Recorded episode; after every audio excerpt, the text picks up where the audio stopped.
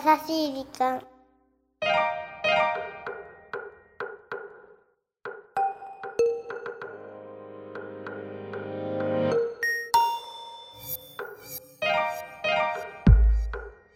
皆さんこんにちは。優しい時間パーソナリティのゆきです。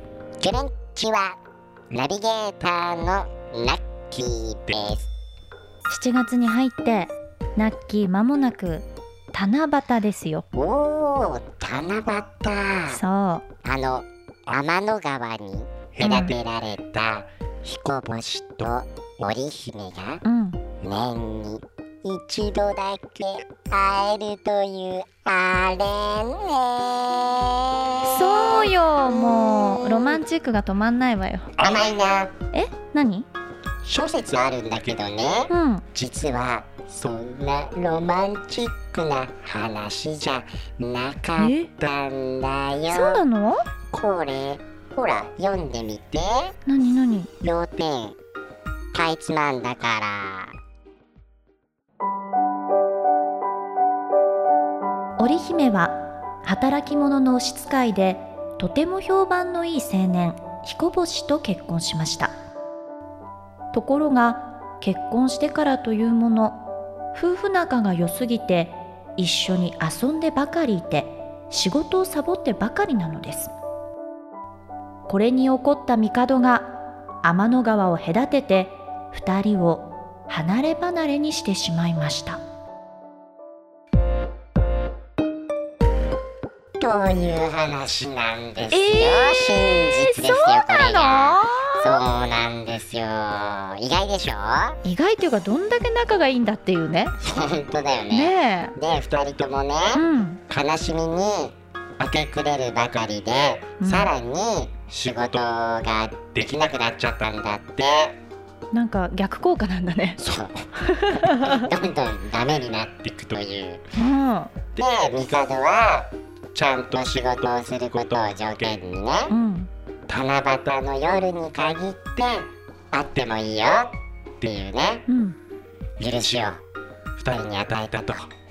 いう物語でした。じゃんじゃん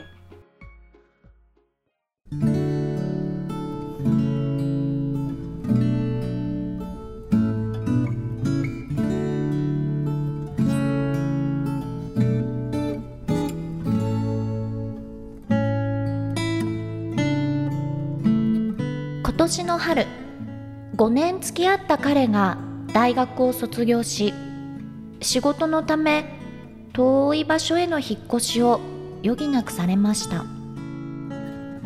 最初は私のことを優先して仕事自体を変えようとしていたのでそれだけはやめてとお願いしました。私だってずっとそばにいてほしい。でもでも自分の夢を諦めてまで私のそばにいてほしいとは思っていません。彼がいなくなって3ヶ月遠く離れて分かったことがあります。それは私の彼への気持ちです。てへ。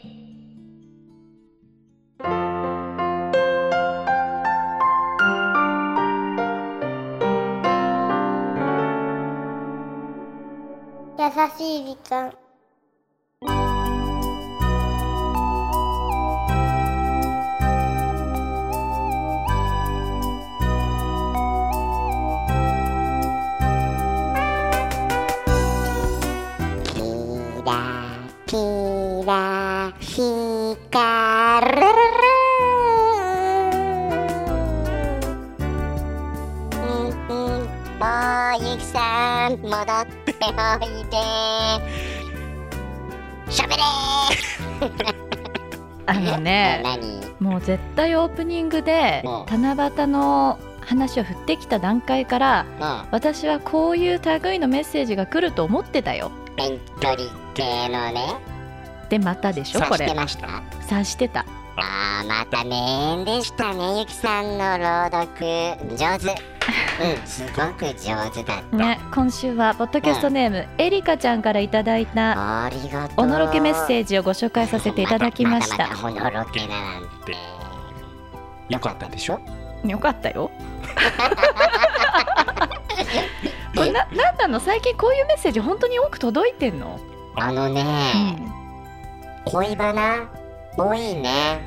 それもなんかこう幸せです。みたいなさ。あの今腕組みしながら話すのやめてくれませんか？さらにはい？ゆきさん何謝ってください。なんで？最後の文章省いたでしょ？そうだっけ？